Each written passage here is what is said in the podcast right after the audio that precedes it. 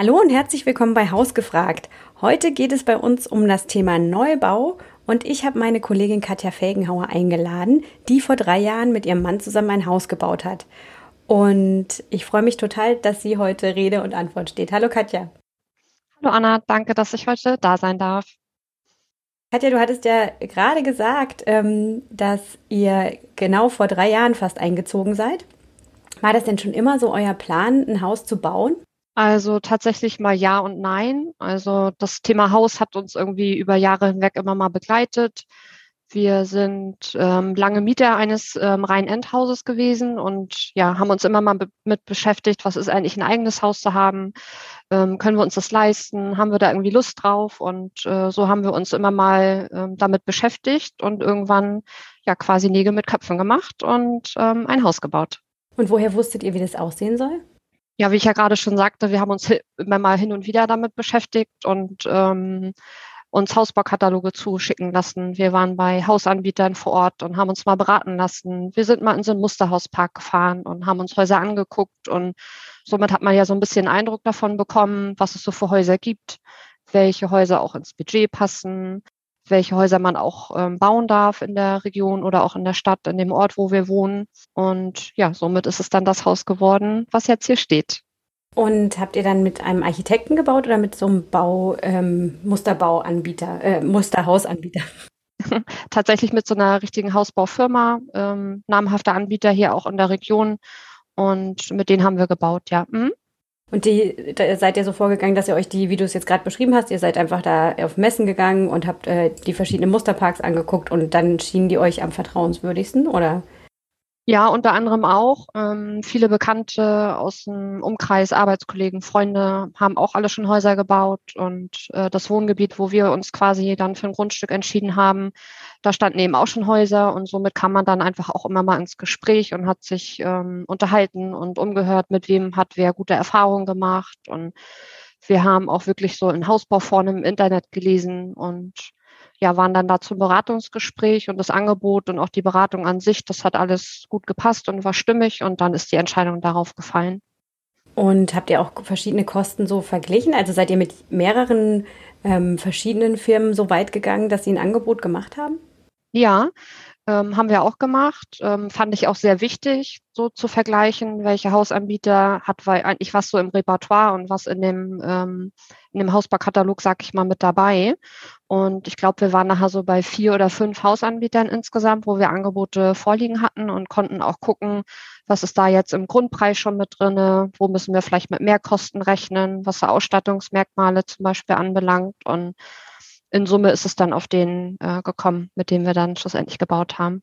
Und das war auch so ein guter erster Schritt zu sagen, ich gucke mal im Internet, ich frage mal Freunde, welche Erfahrungen die gemacht haben, was es da so für Firmen gibt, um dann zu gucken, wie sind die Kosten bei denen und sich dann zu entscheiden. Würdest du das wieder so machen?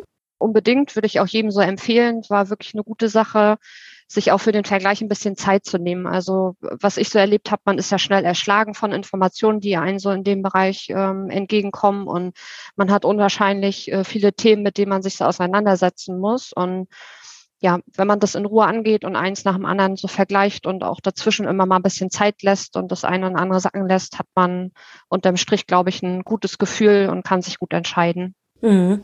Wenn du sagst, Zeit lassen und Zeit nehmen dafür, wie lange schätzt du, habt ihr für diese Informationssuche und Kostenrecherche so gebraucht?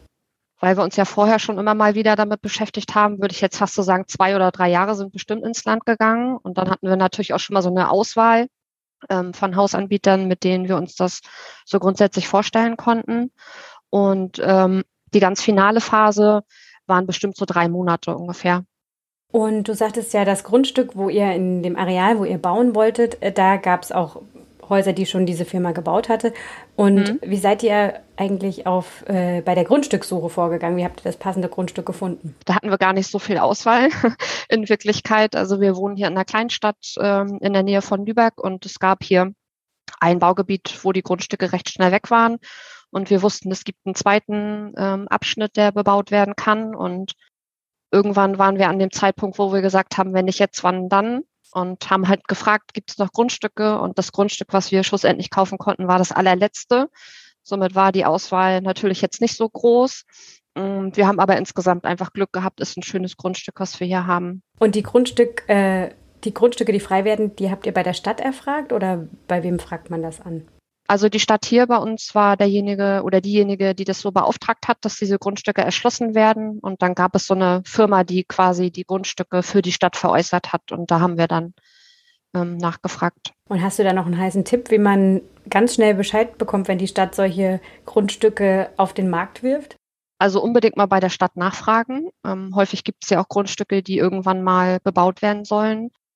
Sind Planungen, von denen man vielleicht offiziell noch gar nichts weiß. Also ruhig immer mal nachfragen. Ähm, mitunter bekommt man da Informationen, die ähm, vielleicht noch nicht ganz so spruchreif sind und man auf irgendeiner Liste schon steht. Okay.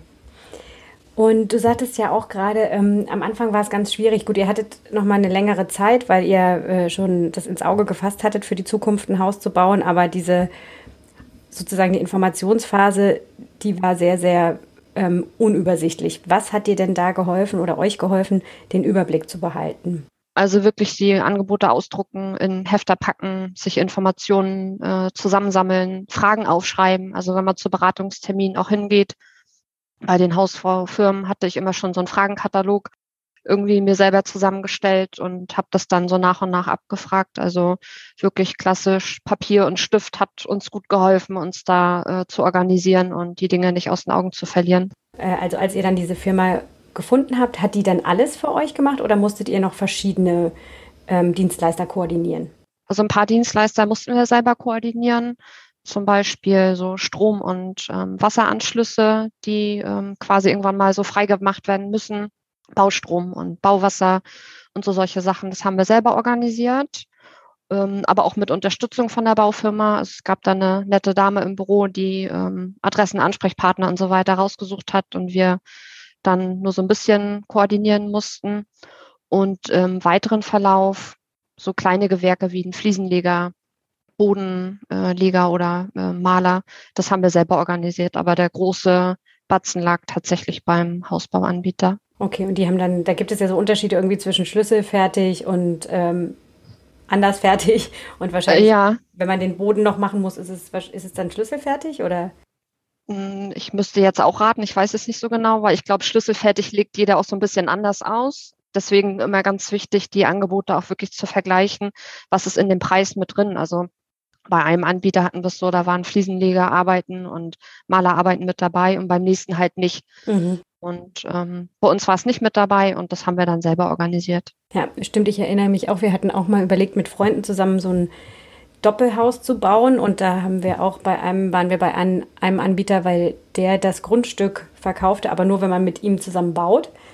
Und ähm, da hieß es auch schlüsselfertig, aber da waren zum Beispiel auch äh, Tapete und Böden und so weiter nicht dabei mhm. und ich hätte mir das ähm, unter Schlüsselfertig hätte ich mir auch was anderes vorgestellt. Ja, also das ist wirklich wichtig, das so zu unterscheiden und zu vergleichen, weil auch andere Ausstattungsmerkmale ganz unterschiedlich gehandhabt werden. Bei einem gibt es einen Türtyp zum Beispiel und beim nächsten Anbieter kannst du zwischen fünf Innentüren auswählen. Und so geht es eigentlich mit fast allen Sachen, die irgendwie das Haus betreffen, weiter. Ja, das stimmt. Äh, auch daran erinnere ich mich, was so Pauschalen werden da ja auch ganz oft in diesen Angeboten so angenommen und man weiß immer gar nicht, was ste steht da jetzt so dahinter und was kostet mhm. ein Bad, was kostet ein Keller. Und ich habe irgendwie gelernt, ein Keller kann bis zu 50.000 Euro irgendwie kosten ähm, damals. und das hat mich da schon ziemlich überrascht, muss ich sagen. Ja, das kann ich mir vorstellen. Wahnsinnig viel Geld, ja. Das Grundstück und das Haus, habt ihr das zusammen äh, finanziert oder getrennt? Nee, haben wir zusammen gemacht. Alles in einem Schwung mit dabei. Das Grundstück hatten wir seinerzeit reserviert und dann war klar, wir wollen uns jetzt für einen Hausbauanbieter entscheiden. Und das ging dann auch ziemlich zügig, sodass wir alles in einem Rutsch finanziert haben. Wie seid ihr denn bei der ähm, Finanzierung so vorgegangen? Wir haben uns an Finanzierungsberater von Dr. Klein gewandt und der hat uns dann verschiedene Finanzierungsvorschläge ähm, berechnet und dann haben wir uns für einen entschieden. Und wie lange hat das Prozedere so gedauert? Also den Finanzierungsvorschlag und äh, die Finanzierungslösung, sag ich mal, wie das Ganze aufgestellt sein soll, stand ziemlich schnell fest. Und seinerzeit waren die Bearbeitungszeiten bei der Bank recht lange, kann ich mich noch erinnern. Da gab es auch gerade so viele Anfragen, die bearbeitet werden mussten. Und ich glaube, wir haben so ungefähr drei Wochen auf eine Finanzierungszusage gewartet. Mhm. wir haben, stimmt, wir haben, sind auch vor drei Jahren ungefähr eingezogen und wir hatten auch bei einer Bank irgendwie 45 Tage Bearbeitungszeit. Das war ziemlich krass, wenn man den Finanzierungsvorschlag kriegt man ja innerhalb von Minuten sozusagen, wenn man das ja. alles parat hat. Und ähm, dann dauert es aber von Bank zu Bank unterschiedlich lang. Ne? Wenn es aber schnell gehen muss, haben wir ja auch gelernt ähm, in einer früheren Folge, dann gibt es ja auch unterschiedliche Banken, die äh, kürzere Bearbeitungszeiten haben. Aber das ist ja meistens das ganz Gute, wenn man baut, da hat man ja ein bisschen mehr Vorlauf als beim Kauf. Ne? Das stimmt, ja. Die verschiedenen Bauabschnitte, die ihr hattet, ne? du hast, ähm, mhm. hast das ja schon so ein bisschen umrissen. Wie lange haben die so gedauert? Das waren immer mal so ein paar Wochen ganz unterschiedlich. Ähm, Bodenplatte ging ziemlich schnell. Das waren irgendwie zwei Tage. Dann war die Bodenplatte fertig. Dann dauert das wieder ein bisschen, bis der nächste Handwerker mit seinem Gewerk startet. Mm, also zwischen drei, vier Wochen war mal ein Gewerk irgendwie zugange. Insgesamt haben wir wirklich auf den Tag genau sieben Monate gebaut, vom ersten mhm. Spatenstich bis zur Schlüsselübergabe. Und wenn man jetzt mal so von sieben bis zehn Gewerken ausgeht, kann man sich sehr ungefähr vorstellen, ne? passt das so mit der Wochenangabe. Und habt ihr auch selber mit angepackt? Ein ganz bisschen. Wir haben so Bauschutt ähm, selber weggeräumt und hier die Baustelle so ein bisschen ähm, unter Kontrolle gehalten, die ähm, Bauarbeiter mit Kaffee und Kuchen versorgt. ähm, aber ansonsten wirklich viel alleine an Bausachen haben wir nicht gemacht. Einfach weil wir beide berufstätig sind und die Zeit und der Aufwand schon nicht unerheblich ist. Ja. Und deswegen ist das Größte eigentlich bei den Firmen geblieben. Und ihr habt ja auch noch einen kleinen Sohn. Wie hat euch denn generell so diese ganze Bauphase so belastet? Also von Belastung würde ich fast gar nicht sprechen.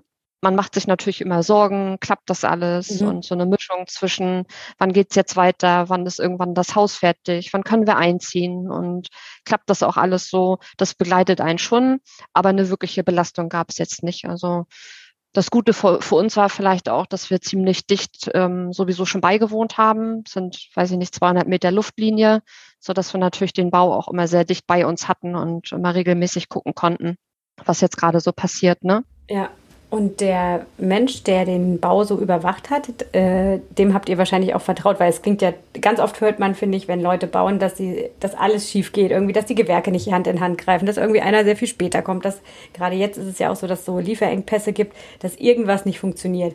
Aber so, so smooth, wie du das jetzt gerade beschrieben hast, habe ich es noch nie gehört tatsächlich. Deswegen scheint mir, ähm, ihr habt auch dem Menschen, der das überwacht hat, sehr vertraut, oder?